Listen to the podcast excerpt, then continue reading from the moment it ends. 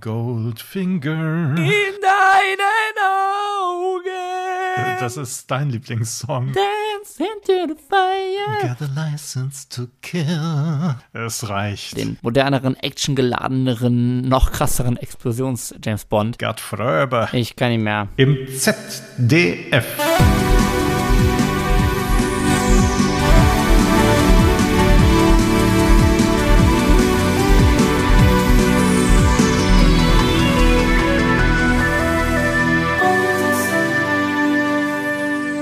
Boys of Summer, der 80er Podcast, ist zurück mit Folge Nummer 18 und mein Name ist Maronde, Eckhard Maronde, Alex. Boah. Dein Name ist 00 Klug. Genau. Boah, es ist äh, wieder mal alle subtilen äh, Anmoderationen, die ich mir überlegt habe für die Folge, sind dahin, aber das ist vielleicht auch ganz gut so. W welche wären das, ja? Keine Zeit zu sterben. Das Was sagt ist ihr da? irgendein James Bond-Film, oder? Ist es nicht Irgendeiner. so? Irgendeiner. Ganz es alter, ist der oder? ganz neue.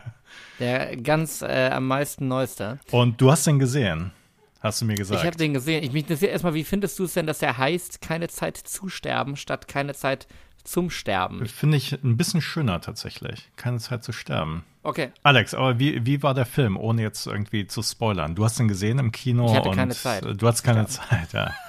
Ähm, die Frage ist ja, ähm, wie ist denn deine generelle Einstellung? Daniel Craig oder ist das alles seit, seit Sean Connery äh, sowieso nicht mehr das Wahre? Oder ich meine, du hast in den 60ern damals bei den ersten Filmen noch mitgedreht. Ich meine, du, du musst es wissen. So. Äh, genau, damals habe ich äh, mich schon aufgeregt, dass die jungen Leute da irgendwie die Schauspieler geben. Aber genau, dieser Roger Moore, das ist alles so modern. Ja. Also ich würde sagen, Sean Connery und äh, Roger Moore sind für mich so die klassischen Bond-Darsteller und ähm, das sind einfach diejenigen, die ich halt ähm, ja als erste mitgekriegt habe und deswegen habe ich die so am längsten im Kopf und Pierce Brosnan würde ich da auch noch dazu zählen, einfach weil er ähm, Roger Moore schon durch die dunklen Haare so ein bisschen ähnlich sieht. Und bei Daniel Craig tue ich mich dagegen so ein bisschen schwer. Also auch nach fünf Filmen jetzt, ähm, weil ich einfach so ein eingeprägtes Bild im Kopf habe, wie ja, Bond auszusehen hat. Also das heißt, wenn ich andersrum an James Bond denke, dann denke ich doch am ehesten an Roger Moore oder Sean Connery.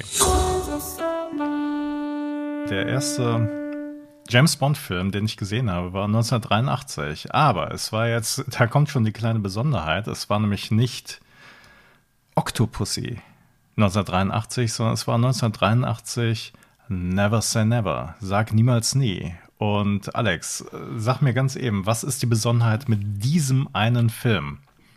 Dieser eine Film, also es gibt noch mehr Filme, die Ja. nicht Teil der offiziellen James Bond-Reihe von äh, Eon Productions oder von äh, der Produzentenfamilie Broccoli stammen. Und äh, das Besondere daran ist aber, dass es nicht nur ein Film außerhalb dieser Reihe ist, der nicht zum Kanon gehört, sondern dass wiederum trotzdem Sean Connery mitspielt. Und gar nicht mal so schlecht, ehrlich gesagt. Also, das heißt, meine erste. Ja, wobei, es, es war der erste Film, den ich im Kino gesehen habe. Im Fernsehen liefen natürlich schon die anderen, aber Aber du bist schon Für mich- gegangen quasi beim ersten, ja. Äh, ja, also für mich haben aber sowohl Sean Connery als auch Roger Moore James Bond ganz gut verkörpert. Also wirklich sehr, sehr passend. Also ich, ich könnte jetzt nicht sagen, welcher besser ist oder so. Das Ich, könnte ich schon, aber ich mal so, in der Regel wird ja um die beiden gar nicht äh, so hart diskutiert. Wir können jetzt auch gerne Pierce Brosnan und die äh, Darsteller, die nur ein, zwei Filme gemacht haben, überspringen, aber deine generelle Meinung, Daniel Craig als James Bond, kannst du mit, mit ihm nichts, mit ihm was anfangen oder mit der ganzen, wie James Bond im 21. Jahrhundert ist, was anfangen oder Ähm, äh, ich glaube, dass die, die heutigen James Bonds, aber das ist jetzt wirklich meine Meinung, dass die halt wirklich eher so Filme sind, die guckt man sich an und dann hat man schon wieder alles vergessen, weil letzten Endes passiert da doch immer das Gleiche, oder? Außer dass halt die, die Tricks oder die, die, was weiß ich, die Szenen, dass das alles immer moderner wird, aber es sind doch wirklich Filme, die man sich anguckt und dann wieder vergessen kann. Man, man, man, man möchte gut unterhalten werden, keine Frage. Also ich bin halt wirklich kein Freund von, von Actionfilmen und jetzt gehen nicht so, boah, und die, die Mega-Explosion und sonst wie.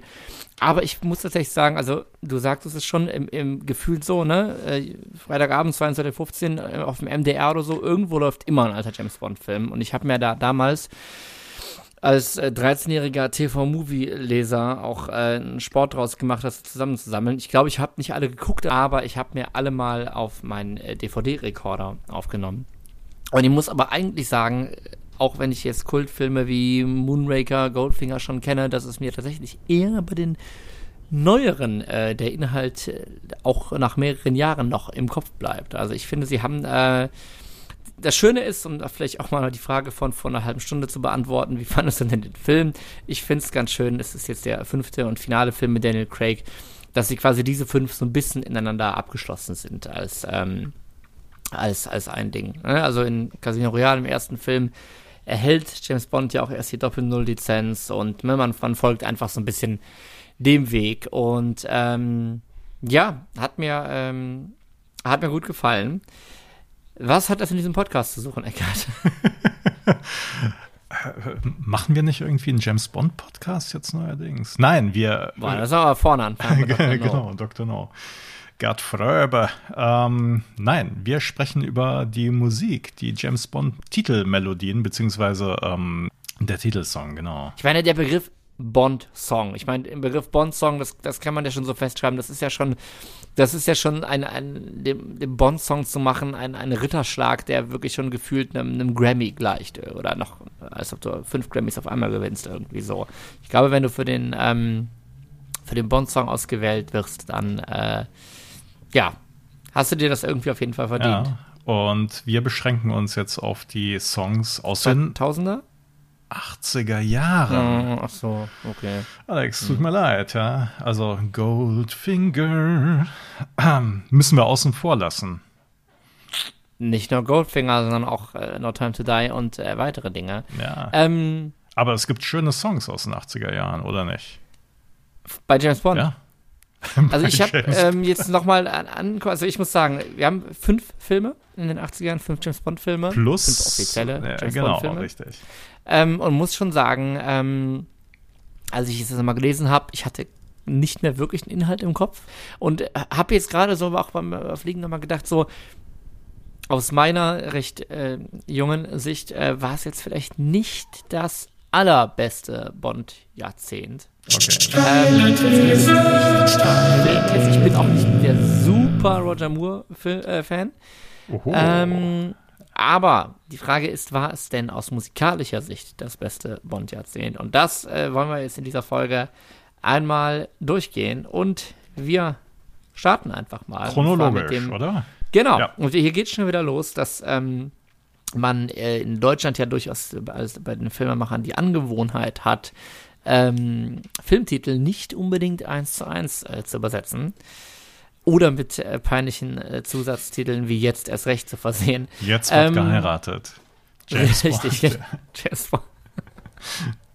Herrlich. Ähm, genau, und so kommt es, dass wir uns dem Film in tödlicher Mission widmen, der allerdings im Original For Your Eyes Only hieß. Eckart, was gibt's zu erzählen? Ich habe mir den, äh, das Lied angehört und ähm, ich habe auch eine, also äh, äh es erfolgreich vergessen. Äh, ich habe es erfolgreich vergessen, ehrlich gesagt. Also es ist ein Lied eingesungen von Sheena Easton. Ähm, und äh, ganz ehrlich, ähm, der Refrain, der ist schon irgendwie groß, aber ich habe ihn wieder vergessen. Also ich habe es im, die, ich versuche es, ich Strophe, im Kopf. Die, die war schon so ein bisschen nichtssagend, ehrlich gesagt. Ich habe jetzt im Kopf gerade, ich hoffe, das stimmt, For your eyes only, oder? Oder? oder vielleicht sollten wir erstmal reinhören. Wie wär's damit? Vielleicht sollten wir, äh, ja, vielleicht sollten wir das tun. Wir hören einmal Sheena Eastern mit For Your Eyes Only. Jetzt in der Spotify-Playlist. Wir möchten aber sagen, wir packen ein bisschen was rein, aber ähm, es gibt auch, egal ob ihr bei Spotify oder bei Apple Music oder sonst wo hört, ihr werdet auf jeden Fall auch so eine von äh, anderen Menschen angelegte Playlist mit allen James Bond Titeltracks ähm, finden. Und wenn ihr eher der Typ seid, der das Ganze am Ende der Folge hört, dann äh, würde ich das doch nur empfehlen. Einfach mal Zufallswiedergabe rein, da sind eine Menge tolle Sachen dabei. Wir starten erstmal mit For Your Eyes Only von Sheena Easton. For Your Eyes Only von China Easton. Eckart, ja. du hast, äh, es kam alles wieder, ne? Äh, Sag es ehrlich. kam alles wieder, genau. Aber ähm, es kommt jetzt auch wieder, woran mich der Song erinnert hat. Und zwar, ähm, ich weiß nicht, ob du die norwegische, beziehungsweise das norwegische Komiker-Duo Ylvis kennst. Großer Hit Alter, mit nein. The Fox und die okay. haben sich so ein bisschen inspirieren lassen und ähm, von so einem Refrain hörst dir einfach mal an. Stonehenge heißt der Song und er ist im Grunde genommen genauso aufgebaut. Das heißt, du hast eine ruhige Strophe und dann im Refrain wird wirklich so alles reingelegt und ähm, es ist natürlich einfach äh, typisch Bond. Also ich würde mal ganz vorsichtig sagen, wir haben äh, eine lange Tradition bei Bond-Songs, dass sie von von Frauen gesungen werden und wie du auch sagst, die dann im Refrain einfach äh, so aus sich herausbrechen. Das sind halt oft diese ähm, diese Soul-Pop-Nummern eigentlich und um vielleicht ein bisschen ähm, vorausschauend schon mal zu quatschen, wir gucken uns die Songs der 80er an und möchten natürlich auch James Bond in dem Moment auf seinen musikalischen Zeitgeist hin überprüfen. Ja. Hier muss man jetzt sagen, ähm, das klingt jetzt erstmal nicht unbedingt anders als die Dinge, die man irgendwie in den Jahrzehnten davor zu hören bekommen hätte bei James Bond, oder? das stimmt, genau, das stimmt. Also das Einzige, was man hier sagen könnte, wäre natürlich äh, dieses, ähm, ich, ich weiß nicht, was das ist, Synth-Klavier oder was halt wirklich so, so ein bisschen den Zeitgeist beziehungsweise den, den, ja. den, den Sound der Zeit so ein bisschen wiedergibt, weil heute würde man so einen Sound, glaube ich, nicht mehr verwenden. Also wenn man sich dieses Klavier anhört, das ist einfach das stimmt, ja. ein bisschen antiquiert mittlerweile, aber ähm, war damals, glaube ich, so das große Ding. Wir haben uns gerade den Vorspann angeguckt. Was gab's? Äh, ist dir da was Besonderes aufgefallen? Ich frage mal so. Sprich, sprich. Wir haben hier eine Besonderheit, und zwar was, was es nur in diesem Bond-Vorspann gibt, nämlich, dass die Sängerin China Easton im Vorspann zu sehen ist. Das gibt es nirgendwo anders, bis heute nicht. Ähm, wir haben nicht Tina Turner im Golden Eye Intro, wir haben nicht Billie Eilish im Keine Zeit zu sterben Intro, wir haben nur China Easton. Das liegt daran, dass äh, Filmdesigner Morris äh, Binder ihre, so heißt es, Erscheinung so gefiel, dass äh, er sie kurzerhand damit reingenommen hat. Und ich finde das auch ein bisschen äh, interessant bis obskur, weil das Ganze wirkt halt wie so ein halber, schlechter, dunstiger Layer, der einfach hinterher also für mich wirkt es wie so ein extrem schlechtes YouTube-Mashup hier irgendwie so. Du hast ne, den typischen Roger Moore, der sich im Anzug irgendwie so durchschlängelt, bewegt und die Farben und ne, wie wir halt James Bond äh, Vorspann kennen. Und äh, darüber sieht man immer wieder China Easton beim Singen äh, gelegt. Und der Filmprozess war wohl auch nicht der leichteste. Also es war wohl alles nicht so, so glamourös, wie es wirkt. Aber äh, allein das äh, macht das schon mal macht das Ganze schon mal erwähnenswert.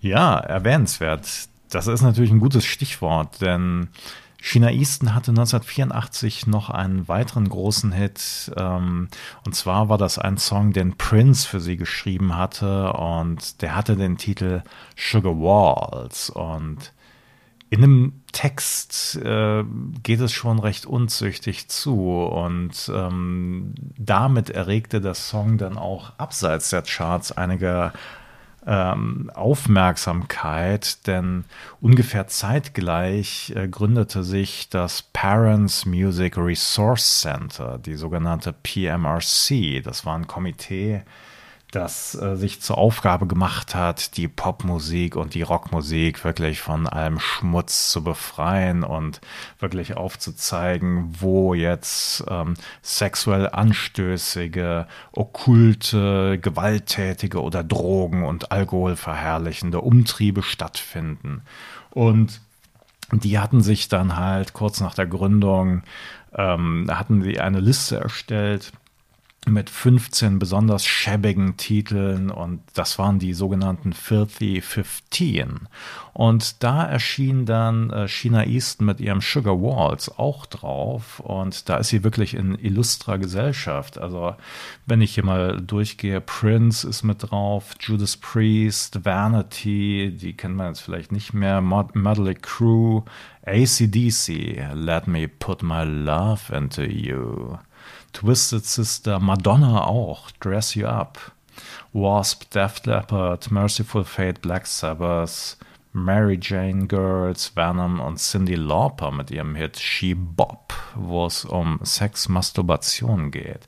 Also das heißt wirklich eine illustre Runde und wenn ich mir so diese Liste durchgehe, muss ich ganz ehrlich sagen, äh, das meiste davon kenne ich auch. Das Schlimmste vom Schlimmsten. Ja, auf jeden Fall. China Easton ähm, äh, tauchte da auf und ähm, ein, ähm, ja, ein, eine Folge von oder beziehungsweise einen, einen großen Erfolg äh, hatte diese PMRC dann damit, dass sie einen Sticker äh, designt hatten, Parental Advisory Explicit Lyrics oder was auch immer.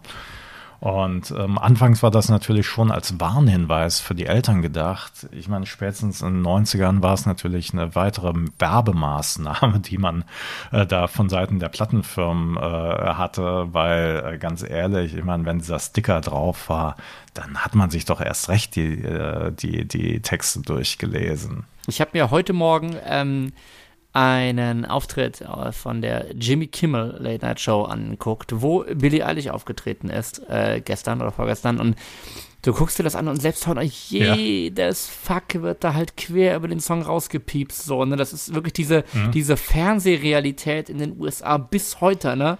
Jedes äh, Shit, Shit ja, glaube ich, auch, ne? Also, es ist, also, wie viel, wie, wie, wie wenig sich da was vorwärts bewegt hat in den Jahren, das ist schon das ist schon unglaublich. Ansonsten müssen wir vielleicht noch äh, kurz äh, etwas mit reinbringen. Wir müssen noch ein bisschen unterscheiden. Wir haben, du meintest es eben schon, wir haben die Titellieder und wir haben die Filmmusik. Für die Filmmusik hat sich äh, sehr, sehr, sehr, sehr, sehr, sehr lange Zeit der Komponist John Barry verantwortlich gezeigt. Aha, Bei ja. diesem Film aber nicht. Und das hatte steuerliche Gründe, weil er immer so ein bisschen zwischen den USA und Großbritannien hin und her tingelte. Ähm, wir haben hier Bill Conti, der den Film ähm, gescored hat, also, also, also, musikalisch untermalt hat. Und äh, sehr oft ist es auch so, dass dann diejenigen Komponisten eben auch an den, ne, an den Pop-Bond-Songs mitschreiben. Und äh, er hatte beim Schreiben dieses Liedes tatsächlich eher Donna Summer oder Dusty Springfield im Kopf. Bis ihm dann aber China Easton, die ebenfalls gerade ein Nummer 1-Set hatte, äh, nahegelegt wurde. Was ich allerdings noch besonders obskur finde, wo wir schon mal mit dem Thema der Übersetzungen eben waren, ist, dass zu diesem Song dann auch wirklich noch eine deutsche Version gab. Jetzt bitte, von wem? Von wem? Von, äh, ich weiß nicht, ob ich es richtig ausspreche, von der philippinischen Sängerin Solly Nero, die das Lied unter anderem, wir gucken auf YouTube, bei äh, Dieter Thomas Heck natürlich zum Besten gegeben hat. Und er hat nicht mitgesungen, keine Sorge. Und ähm, ich, ja, ich dachte gerade eben, du wolltest darauf hinaus, dass äh, Thomas Anders auch diesen Song mal gecovert hat. Auch, richtig, genau. Und die äh, österreichische äh, Symphonic Metal Band Edenbridge. Ich meine, das ist wirklich so eine Liga, würde ich sagen. Und das ist, das sind, das ist das, das Dreigestirn auf jeden ja. Fall. Nee, tatsächlich äh, finde ich es ja mit dieser deutschen Version einfach spannend. Es klingt halt haargenau so, und dann aber, wenn du dir das auf Deutsch vorstellst, Für und dann kommt da, Augen. in deinen Augen. Ach so. In deinen Augen. Der, der Text ist dann anders, nicht für, für deine Augen nur. Deine Augen auch nicht. Nee, ist aber zum Glück auch nicht in tödlicher Mission, sondern äh, in deinen Augen. War das nicht auch so ein Austin, nee, Austin Powers Song äh, Film in tödlicher Mission ähm, Nachstellung oder? Oh wei, oh wei. Auf jeden Fall, äh, ja, haben wir dann plötzlich hier wieder den äh, englischen Titel auf Deutsch übersetzt. Und ähm, ja, ich glaube, vielleicht ist es dann doch besser, dass der Film nicht in deinen Augen, sondern in tödlicher Mission. So viel dazu. Eckart. 81. Können wir hinter uns Können lassen? Können wir hinter uns lassen, du? genau. Wir gehen zum nächsten. Wie geht's weiter? Es geht weiter mit Octopussy. Und einem Song namens Octopussy. Nein. Nein. Äh, hier ist Nein. nämlich All Time High. Von Rita Coolidge. Mhm. Ich habe hier jetzt mal im Internet so eine Seite geöffnet, wo dann das äh, Single-Cover zu sehen ist. Und ich muss sagen, ähm, ja, Aerobic, ähm, Haarband, äh, Locken. Die 80er. Die 80er, die 80er in Reinform. ja. Und zwar Anfang der 80er. Also die Fitnesswelle ist voll im Gange und das hat jetzt auch James Bond ähm, erreicht. Der Song, Alex, äh, der sagt ja total was. Ähm, nee, also da muss ich sagen, den habe ich jetzt dann seit meiner äh, extensiven Vorbereitung vorgestern, um echt sein, äh, doch schon wieder vergessen, glaube ich, ja. Sollen wir einfach mal reinhören? Wir hören einmal rein. Rita Coolidge, All Time High. Wie hätte ich es vergessen können? All Time High von Rita Coolidge. Ich nehme alles zurück. Es äh, baut sich natürlich nach demselben Prinzip mit der ruhigen Strophe und dem All Time High ähm, auf. ja. Egal, was sagst du? Ja, aber äh, ist das einer der besseren Bond-Songs? Ich. Wir haben eben, das ist natürlich komplett übersprungen. In deinen Augen, nicht in deinen Augen. Äh, For Your Eyes Only. Was sagst du eigentlich? Wie, äh, wie gefällt dir der Song? Ähm, also äh, davon abgesehen, dass ich ihn ja jetzt auch schon wieder vergessen hatte, ähm, ist Aber es eigentlich wieder, nein, nein. Jetzt, jetzt habe ich es Okay. natürlich im Ohr und Dank der deutschen Version. dank der deutschen Version, die wir gerade eben noch mal angehört haben äh, von Solenero. Ähm, ja, also äh, von den beiden Songs auf jeden Fall der bessere. Ne? Also das heißt, For Okay. Your Eyes Only finde ich definitiv den äh, prägnanteren und den einprägsameren als äh, ich habe es wieder vergessen. All Time High heißt er. Also prägnant, ich, ich finde ihn vielleicht auch, auch ein bisschen erhaben. Also der hier ist für mich schon, hier kommen langsam die 80er mit dem, wenn dieser Refrain einsetzt, einem diesen, mit diesen etwas, etwas äh, plastischeren Sounds. Also es hat, äh, der Refrain hat für mich so dieses, auch so ein bisschen dieses Alf-Serien-Intro-Feeling mal wieder so. Nee, du weißt, was ich meine? Ja, ja, ich, Ne, ich das ist halt nicht so schon. dieses, ja. dieses, dieses Orchester, Glanz und Gloria, irgendwie so, ja, right, so, sondern, ähm, dum, du, du, dum, du, du, du, Ja. ne, also, Aber es, Leute, es ihr hat jetzt alle, natürlich, es hat natürlich aber auch schon äh, ja so einen gewissen Abnutzungseffekt. Also das heißt, man musste auf jeden Fall einen Bond-Song haben und irgendwie war das wieder einer nach diesem Muster und ähm, vielleicht war es da auch einfach mal an der Zeit, etwas Neues zu probieren. oh, jetzt äh, greifst du ja fast schon vor. Ah. Ähm, ich möchte sonst noch mal ganz kurz wieder zur äh, Titelproblematik sagen, beziehungsweise anders gesagt. Hier haben wir ja einen anderen Fall. Der Film heißt im Deutschen genauso wie im Englischen, nämlich Octopussy. Nur das Lied heißt ähm, eben anders. Und ich finde es ganz lustig. Also hier ist äh, John Barry wieder der Komponist, auch dieses Liedes, der auch wieder die Filmmusik gemacht hat. Und dass äh, der Texter des Liedes, nämlich Tim Rice, der unter anderem mit Andrew Lloyd Webber ähm, gearbeitet hat, hat hinterher gesagt, das finde ich eigentlich ganz nett, dass es ja wesentlich interessanter oder herausfordernder gewesen wäre, wenn sie versucht hätten, einen Song namens Octopussy zu schreiben. Ähm, Stattdessen hat man All Time High verwendet und das Ganze auch gleich noch mit für die Kinoplakate nämlich verwendet. Und mit drauf geschrieben, dass es James Bond at his All Time High oder so wäre. Also zumindest da auch noch ganz schlau die, die Verknüpfung von der Werbekampagne zum Titelsong äh, hinbekommen hat. Was ich ganz schön finde, ist auch wieder hier die Frage, wie kam denn Rita Coolidge ins Spiel? Und ähm, das ist eigentlich ganz nett, nämlich die heutige Bond-Produzentin Barbara Broccoli, Tochter von Albert Broccoli, lange Zeit ähm, James Bond-Produzent, ähm, hat sie ihre Platten zu Hause laufen. Und äh, mehrfach. Und irgendwann kam ihr Vater rein und meinte, wer ist das? Die will ich für den neuen Bond-Song. Und so kam es. Und ich glaube, auch damals war es wahrscheinlich schon so, wenn man anrief und sagte, wir wollen dich für den Bond-Song, dann kommst du vorbei. Und Rita Coolidge kam im Studio vorbei. Musik war fertig, Musik war fertig aufgenommen. Aber Tim Rice hatte noch nicht mal seinen Text fertig. Und äh, ja, so lange musste sie dann erstmal da warten. Das geht ins Geld. Ähm, Das, äh, das glaube ich wohl. Der Song ist äh, in Deutschland auf Platz 13 gelandet. Äh, in UK ist er aber fast schon richtig gefloppt, beziehungsweise er ist nur auf Platz 75 damals äh, gelandet. Da war noch schlechter waren nur The Man with the Golden Gun und Moonraker. Ähm, hier gab es im Trend aber auf jeden Fall eine deutliche Verbesserung mit dem nächsten Film, über den wir gleich sprechen werden. Aber wir wollten uns dann noch einmal aus der Reihe rausbewegen. Denn zeitgleich oder relativ zeitgleich zu Octopussy kam noch ein weiterer James Bond-Streifen in die Kinos. Und zwar war das Never Say Never, der nicht in der offiziellen James Bond-Reihe ähm, erschien. Und der hatte halt auch einen Titelsong. Und zwar Never Say Never. Und äh, an den kann ich mich tatsächlich erinnern. Der ist. Von wem stammt der? Der stammt von der amerikanischen Sängerin Lani Hall. Die. Du sagst, der ist gut genug, als wenn wir hier jetzt noch einmal in der Playlist zwischenschieben sollten. Auf jeden sollten. Fall. Den sollten wir uns mal Dann, anhören. Dann lohnt es sich bei uns reinzuhören, denn möglicherweise fehlt er in anderen. Ich bin mir fast sicher. Lani Hall, Never Say Never. Das war äh, Never Say Never von Kim Basinger, äh, von Lani Hall. Kim Basinger hatte mitgespielt, genauso wie Klaus Maria Brandauer. So, und damit geht es zum nächsten und damit auch zum letzten Film mit Roger Moore tatsächlich.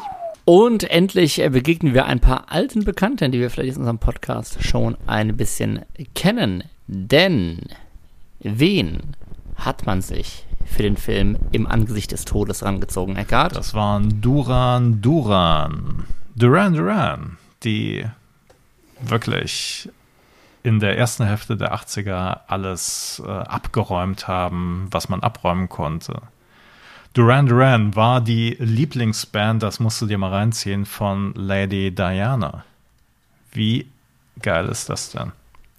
Da muss man einfach sagen, da kann dann auch äh, James Bond irgendwie den Zeitgeist nicht mehr ignorieren. Also ich will das jetzt gar nicht kleinreden. Aus meiner Perspektive, ich kenne natürlich viele ähm, und auch die beiden Sängerinnen, über die wir gerade sprachen, kannte ich jetzt vorher nicht, waren aber natürlich äh, Leute, die auch vorher schon Platz 1 Platzierungen hatten. Ne? Aber es war natürlich nicht so ein generelles popkulturelles äh, Phänomen wie äh, zur damaligen Zeit irgendwie New Wave oder Synthpop. Ähm, Klar, wir hatten es früher auch schon wirkliche Weltstars wie Paul McCartney und Wings, die einen Titelsong gemacht haben, das ja. Aber ich glaube, hier mit so einer komplett anderen, elektronischeren Ausrichtung, teilweise auch der Musik, ähm, war das schon ein großer Schritt. Und man fragt sich halt, wie ist das passiert? Wie fand dieses Umdenken statt? Und ähm, ja, das ist relativ unspektakulär, aber dafür vielleicht umso schöner. Nämlich Bassist John Taylor, der heimliche Star der Band für mich, äh, der, wenn ich mir Rio zum Beispiel anhöre, ähm, hat Produzent Broccoli auf einer Party getroffen und im nicht mehr ganz nüchternen Zustand gefragt, Wann habt ihr denn eigentlich vor, mal jemand anständigen Bond-Song zu nehmen? Dann Knickknack, kurzes Kennenlernen mit John Barry und äh, ja, der Fall war klar. Duran Duran machen den nächsten Bond-Song. Und äh, einen Satz muss ich jetzt noch zitieren, nämlich ähm, ein frühes Treffen in Taylors Wohnung in Knightsbridge führte nur dazu, dass sich alle betrunken haben, statt zu komponieren. Aber letzten Endes hat es dann natürlich geklappt mit A View to a Kill. Und ich würde sagen, das ist schon typischer, also es ist wirklich so das Beste aus beiden Welten. Ne? Es ist ein typischer Duran Duran Song. Und es ist aber auch irgendwie, äh, es hat schon so. Ein typischer James Bond-Titel. Ja, natürlich. Es hat schon so typischen James Bond-Elemente, außer dass es jetzt halt Kill. Kill natürlich. Welche noch? Äh, ich überlege gerade, äh, View to a Kill im Angesicht des Todes ist ja doch sehr frei. Also ihr merkt schon, ich beiß mich halt daran fest, ist ja sehr frei übersetzt, aber eigentlich recht okay, finde ich noch so. Ähm, es gibt keine deutsche Schlagerversion, äh, die ein, ein, ein Gucken zu einem Töten heißt oder so. Ähm, was ich noch spannend finde, auch wenn es äh, durchaus immer wieder Künstlerinnen und Künstler gab, denen James Bond fast schon so ein bisschen aus der Krise geholfen hat oder ihren großen Hit beschert hat, dass doch bei einer Band wie Duran Duran äh, View to a Kill bis heute zu den meistgehörten Liedern gehört. Okay. Ich äh, habe mir das angeguckt, Statistiken bei Last.fm. Genau, nee, also wir haben hier Ordinary World, Hungry Like the Wolf, Come On Done, Girls on Film und dann A View to a Kill. Noch vor Rio, noch vor Wild Boys ähm, und wird auch bis heute von Duran Duran live Wie gespielt. abgefahren Also ist ich, das denn? man muss schon sagen, für alle Beteiligten ein äh, großer Erfolg. Was natürlich darin gipfelte, dass der Song erstmals auf Platz 1 der Billboard Hot 100 gelandet ist. Der erste und bis heute einzige Bond-Song, dem das gelungen ist. Nicht und schlecht. damit wir jetzt mal endlich mal rausfinden, warum das Ganze so gut ist, ist es vielleicht Zeit, dass wir uns den Song einmal anhören. Das machen wir. Duran Duran, A View to a Kill. Es geht nicht gut aus mit dem Eiffelturm im Musikvideo zu View to a Kill. Ich glaube, das äh, muss man so schon mal festhalten. Wir haben uns jetzt nicht den Vorspann angeguckt, sondern das Musikvideo, das wirklich auf äh, atemberaubende Art und Weise Filmszenen und eine äh, selbst äh, erdachte Handlung am Eiffelturm miteinander verbindet. Und äh, ich kann nur jedem empfehlen, uns das gleich zu tun. Aber ich, es gibt halt wirklich keine Sequenz, wo man Bond, Simon Le Bon und James Bond gleichzeitig sieht. Und vielleicht wäre das der nächste Bond gewesen. Man weiß es nicht. Du meinst Simon Le Bon als nächster Bond? Leben als James Bond. We, we, wen hat man stattdessen genommen? Man hat stattdessen für nur zwei Filme Timothy Dalton genommen. Ähm, vielleicht noch eins zum Abschluss dieser Ära. Äh, es ist ja lustig, wie es irgendwie musikalische neue Ära anbricht, aber vom Darsteller eine endet.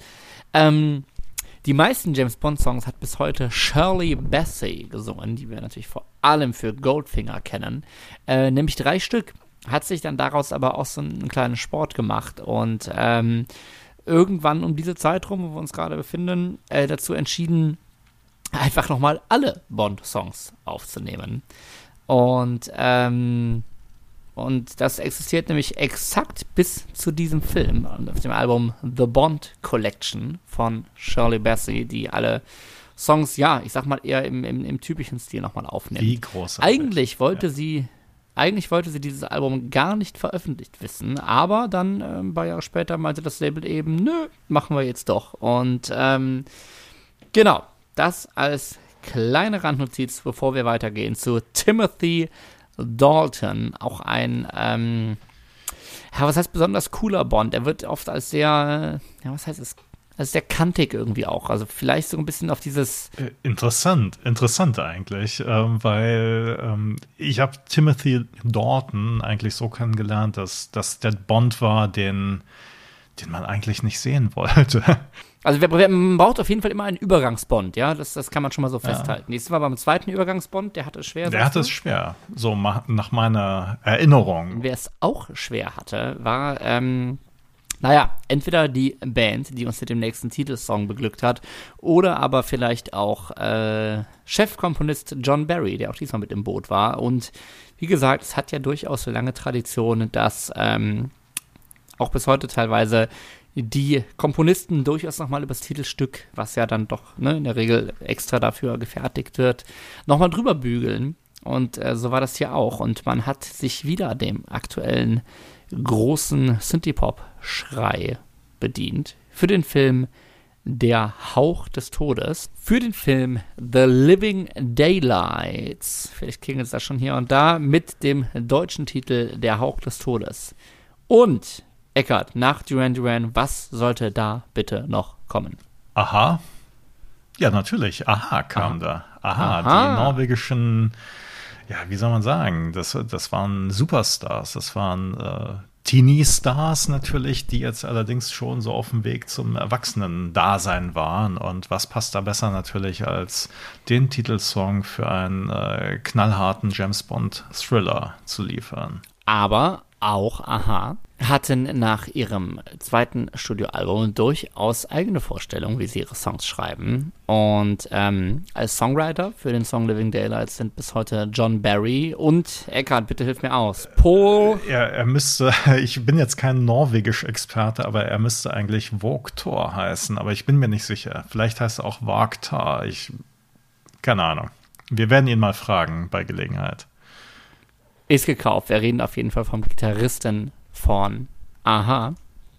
Ähm, die beiden haben diesen Song geschrieben und das lief wohl nicht äh, so harmonisch ab eigentlich. Also man hatte da sehr unterschiedliche Vorstellungen, wie Aha oder wie Bondmäßig das Ganze jetzt klingen sollte. Und ähm, auch wenn sich die Band jetzt im Nachhinein recht zufrieden damit gestellt hat, dass gerade seine symphonischen Elemente den Song wirklich erst zu einem Bond-Song machen, äh, ist es wohl damals so weit gelaufen, dass John Barry die Band als Hitlerjugend in einem Interview bezeichnet hätte. Wie also, ähm, ja, also auch da lag auf jeden Fall der Hauch des Todes in der Luft, äh, würde ich sagen.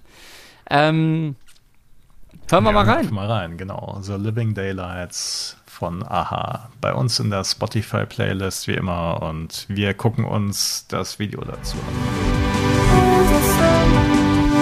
Das waren Aha und The Living Daylights und ähm, man hört schon sehr deutlich, dass ein Aha-Song ist, aber woran macht man fest, dass es ein James Bond-Titelsong ist, Alex? Also ich, tja, das ist eine schwierige Frage. Vielleicht birgt die aber schon ein bisschen das Problem auch einfach. Denn ich finde, ähm, A View to a Kill, was wir eben gehört haben, war einfach, das war schon radikal. Ja. Der, der, der Wechsel im Sound, ne, jetzt zu, zu Orte am High davor irgendwie so, ne, das war, im Grunde war das einfach 100% Duran Duran. Und hier, ich will jetzt nicht, ich will jetzt nicht so weit gehen, dass man sagen, wir hören dem Song irgendwie den, den Kampf zwischen Komponisten und Band an oder so, aber also ich muss sagen, ich finde, er plätschert. Okay. Oh, oh, oh, das hätte ich nicht sagen dürfen. Ich habe ja den Song damals mitgekriegt und ähm, auch den Werdegang von Aha. Und ähm, die ersten beiden Alben von Aha sind wahnsinnig gut. Also einmal natürlich Hunting High and Low und äh, Scoundrel Days. Wahnsinnig gute Alben. Und dann ähm, das dritte Album, wo dann auch The Living Daylights mit drauf ist in einer etwas anderen Version. Ja, das, das, das, das fällt schon ab, ehrlich gesagt. Also da waren sie so ein bisschen in einer Sinnkrise. Also, wie gesagt, nicht. Aber dann ist meine These doch gar nicht so steil, wenn ich sage, es Ja, aber auf dem Album ist ähm, The Living Daylights schon Übleres. wirklich ähm, herausragend, muss man einfach sagen. Und äh, es ist ja auch wirklich ein Song, den man nicht vergisst. Also es ist eine Melodie, die. Nein, ja, nein. Und also ich finde, ich, ich finde, ich finde das auch auch schön, dass du, das, du hast natürlich so auch, äh, du, du hast natürlich auf der einen Seite dann den sehr sehr coolen Gesang, ähm, teilweise also in Strophen sehr coolen Gesang von äh, Morton Hackett. Und ähm, äh, natürlich in der, in der, äh, im Refrain geht er dann halt mit der Stimme hoch. Dann hast du aber auch diese sehr ähm, sehr schnittigen Keyboards drin und auch so ein paar Gitarren. Also eigentlich so. Äh, ich finde, ich finde, es ist schon ein sehr, sehr runder Song und ähm, ich würde jetzt nicht unterschreiben, dass der plätschert. Vielleicht ist es auch der Vergleich, weil, wie du gerade sagst, das sehr coole, das stimmt, aber vielleicht, vielleicht fehlt dieser übertriebene Pomp im Refrain Egal, ob es jetzt oder auch Dance into the fire. Ich weiß nicht, ist nicht irgendwie, dass der Refrain nicht so BAM kommt? Ja, ich glaube, da nee. kommen wir nicht zusammen. nicht so richtig. Ich merke schon, ja. ich merke schon. Ach, ich, äh, nein, ich, ich, ich, ich, ich will es ja auch, ich will es ja auch gar nicht. Äh, äh, also was vielleicht ähm, fehlt, ähm, das hatten wir in dem Video davor gesehen zu, von Duran Duran, ist vielleicht dann wirklich das Selbstironische. Ne? Ich meine, dass die da halt wirklich so ein Video auf dem Eiffelturm abdrehen und äh, sich einfach auch nicht zu ernst nehmen in dem, was sie da tun und äh, dann halt am Ende dann noch so, einen, Joke bringen. My name is. Ich wollte gerade sagen, da ist ja diese, diese ganze explosionsartige, ja, genau. genau das, das, ist ja wirklich auch das, äh, ne, Duran Duran haben ja wirklich halt nicht dieses, dieses, dieses Anmutige in den Vordergrund gestellt, sondern eigentlich das, das laute, krachende, äh, nach vorne gehende ja. irgendwie so, ne, was halt, äh, was halt da das Besondere war. Und der ist durchaus, nein, also diesen, diesen Coolness-Faktor in der Musik haben viele Bond-Songs, finde ich auch wirklich von, von vor 50 Jahren bis heute eigentlich auch. Was wir auch wieder eben vergessen haben, also View to a Kill, ich höre raus, gefällt dir gut, Auf jeden ja? Fall, ja. Also wenn man jetzt das ganze Album Stay on These Road, äh, Roads kennt, dann ist A View to a Kill definitiv das Highlight, würde ich sagen. Ja, ja, ja, aber das, immer, dass das immer nur im Vergleich zum, zum Restmaterial zu sehen, ist ja äh, auch nicht fair, weil ich glaube, dann müssten wir auch äh, All-Time High richtig, richtig, richtig gut finden, vielleicht möglicherweise. Den habe ich schon wieder vergessen übrigens. All-Time, nee. Wie oft muss ich jetzt denn noch singen, damit die Leute abschalten, äh, damit du, äh, ja, ja, genau. Also bitte. Ja, dann glaube ich, wir nähern uns dem Ende der 80er und äh, gehen zum letzten Song. Und Juhu, der Song heißt wie der Titel und der Titel heißt im Deutschen wie im Englischen äh, korrekt übersetzt Lizenz zum Töten und License to Kill. Und sag mir, Eckart, hast du das jetzt nicht direkt im Kopf? Die gesungene Zeile. Got a license to kill. Natürlich. Oder? Ja. Jetzt mal ehrlich. Also ich muss, also als ich jetzt hier rangegangen bin, unvorbereitet erstmal, war das auf jeden Fall das, was ich sofort im Kopf hatte von den Okay. fünf Songs. Okay, okay. Bei dir, ja, Living Dead, ja, äh, nicht Living Dead, ähm, Lizenz zum Töten da, da, da, und so weiter, ja. So schön. bei, aber bei dir wäre es anders, Bei mir oder? Also, glaube ich, äh, Living Daylights Ah, und A View to a Kill und License to Kill natürlich auch. Ja, du hast natürlich schon recht, aber ähm, die drei Songs sind eigentlich so die prägnantesten. License to Kill ist der zweite und letzte Film mit Timothy Dalton. Und äh, wie gesagt, ich glaube, viele Leute sind äh, spätestens danach wirklich ausgestiegen, weil ich glaube, viele verbinden halt mit der Ära Pierce Brosnan, Daniel Craig doch eher den moderneren, actiongeladeneren, noch krasseren Explosions-James Bond. Das hast du sehr schön zusammengefasst, ja. Bevor es dann nach einer wirklich langen Pause 1995 weiterging und mit einem der meiner Meinung nach besten Bond-Songs überhaupt, aber vielleicht können wir gleich noch mal ganz kurz darauf kommen, ähm, dachte man sich bei License to Kill musikalisch zumindest erstmal, vielleicht erstmal Schluss mit Experimenten und zurück zu altbewährten Werten. Was meinst du, Kann man so sehen, ja, auf jeden Fall. Also es ist äh, wirklich, ja, es ist eigentlich ein Bond-Song so in der langen Tradition der Bond-Songs. Und äh, Schluss mit äh, Synthie-Pop, Schluss mit irgendwelchen Bands, die gerade angesagt sind. Und äh, wir gehen jetzt hier mal auf die, jetzt wollte ich schon sagen, Nummer sicher, aber so ist es natürlich auch nicht, weil der Song, der ist schon gut. Vielleicht sollten wir erstmal reinhören, oder? Wir hören erstmal rein. License to Kill von Gladys Knight, der Empress of Soul in der Spotify Playlist. Das war Gladys Knight mit License to Kill. Und Alex, wir haben uns äh, das Intro nochmal angeguckt, beziehungsweise das Video. Und ähm, Spiegelreflexkameras schienen zu der Zeit gerade hoch im Kurs zu stehen. Genauso wie bei A View to a Kill mit Duran Duran.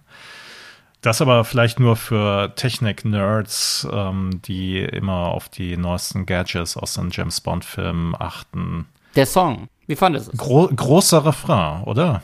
Definitiv. Also ich muss wirklich sagen, von den, ähm, wir haben es gesagt, des typischen James Bond Songs der äh, früheren Tage, also ich habe es jetzt eben, keine Ahnung, Soul Pop, wie auch immer genannt, äh, glaube ich, ist das schon mit der stärkste. Und man muss einfach sagen, das ist für mich hier auch ganz klar einfach mit der ähm, gesanglichen Leistung verknüpft, denn das ist, äh, ja, da, also da ist halt wirklich was hinter. Ne? Und ich finde es auch, äh, du sagst es, es geht nur um den Refrain, gar keine Frage. Aber auch in den Strophen ist es halt nicht so ein dünnes Gesäusel, sondern da kommt wirklich auch, das ist, das ist improvisiert irgendwie so, das ist einfach nach, nach Feeling irgendwie so ein bisschen soulig da reingesungen oder so. Aber ich finde, da ist ähm, wirklich einiges hinter und Du bist also ganz, ganz großer Fan davon.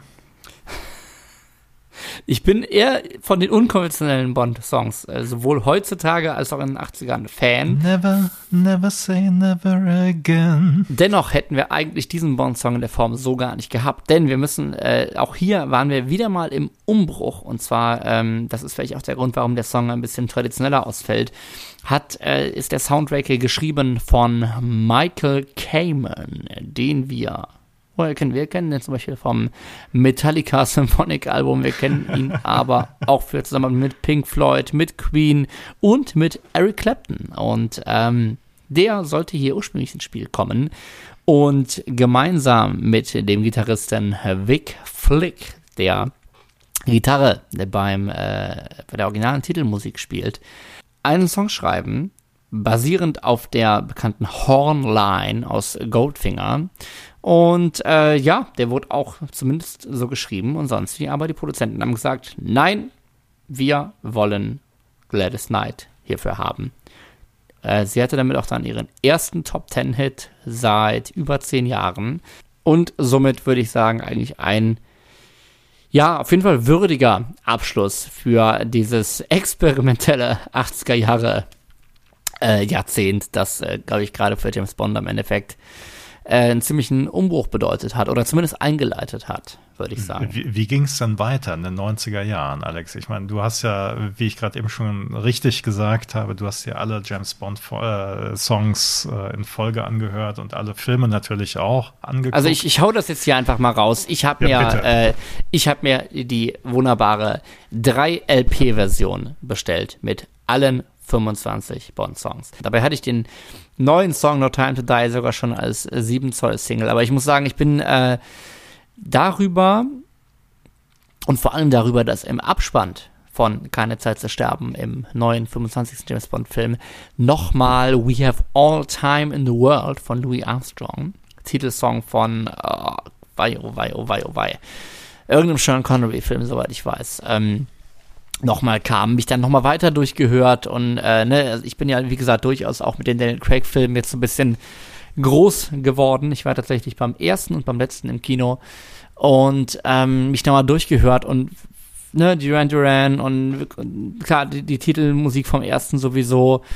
Ähm, und wirklich mal, dass da so viel gute Musik bei ist und das durchaus auch einfach ein Stück ähm, ja, ne, sich entwickelnde, sich entfaltende Musikgeschichte ist, die man damit erleben kann. Äh, hab das viel gehört, freue mich sehr, wenn der Paketbote bald klingelt. Ähm, dreimal. Dreimal.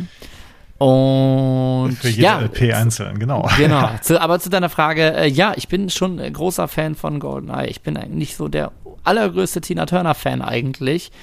Aber diese Zusammensetzung von GoldenEye, ey, geschrieben von Bono und The Edge von U2, gesungen von Tina Turner, produziert, und ich finde, das hört man sehr vom Produzenten von Massive Attack, der diese äh, Trip-Hop-artigen äh, Drums so mit reinbringt. Wahnsinn. Also das ist, das ist für mich auch, das ist vielleicht einer der coolsten Songs, weil es halt so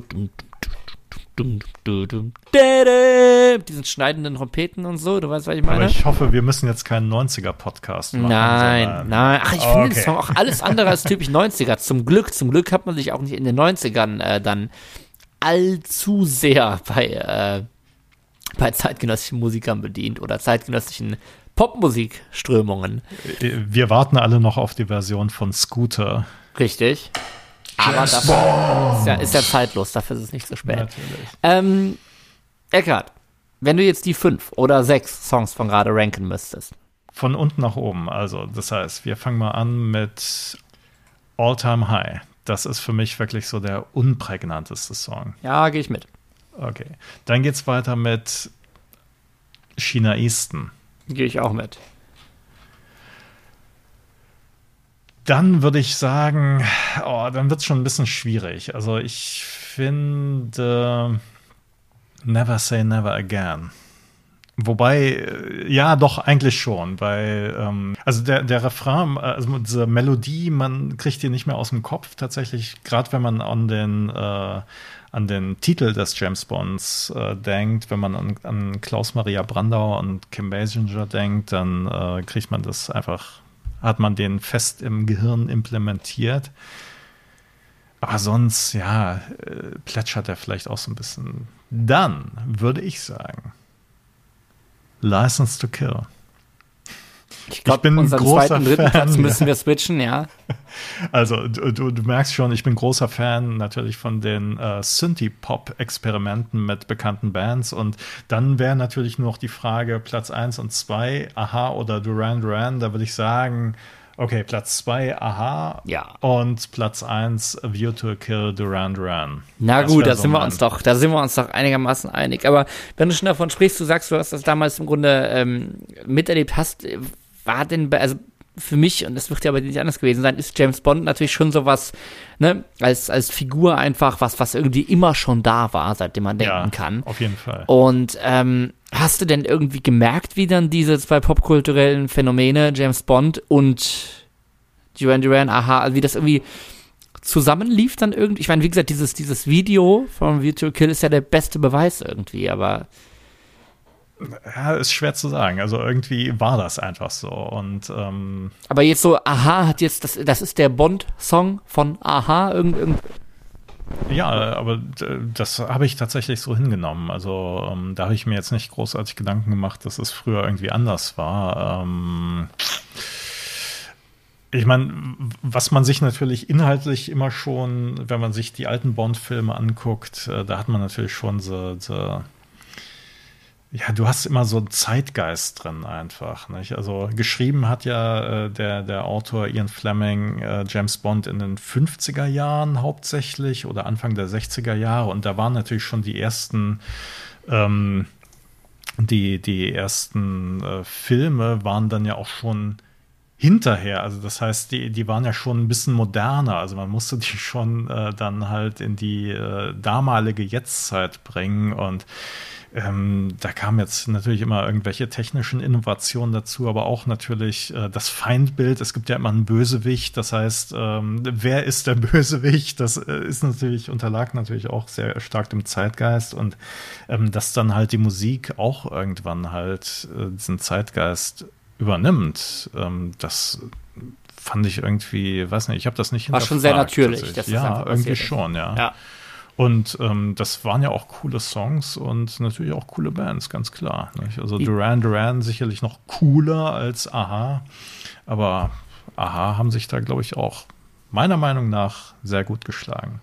Die damalige Jetztzeit, also schöner hättest du es gar nicht ausdrücken können. Ähm, wie gesagt, ich habe natürlich sehr, gerade die, die Daniel Craig Musik ähm, einfach sehr miterlebt und ich finde es wirklich schön, wie wie vielfältig das auch wirklich dann in den 2000ern noch geworden. Also 2002 haben wir äh, Madonna mit ihrem James Bond Song, die da ja im Grunde auch schon 20 Jahre lang hätte am Zug sein können, bis sie es dann am Ende war.